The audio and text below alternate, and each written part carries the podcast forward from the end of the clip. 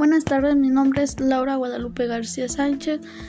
Yo curso el año de quinto semestre. Yo les voy a explicar sobre el tema sobre que escogí.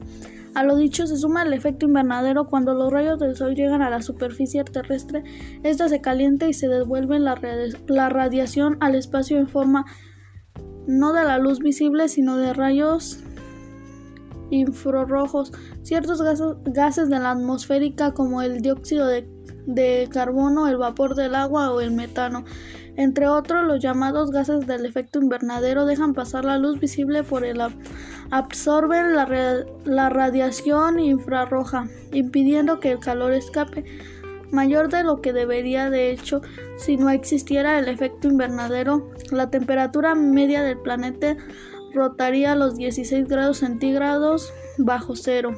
Es la atmósfera la que atrapa el calor al subir a la cima de la montaña.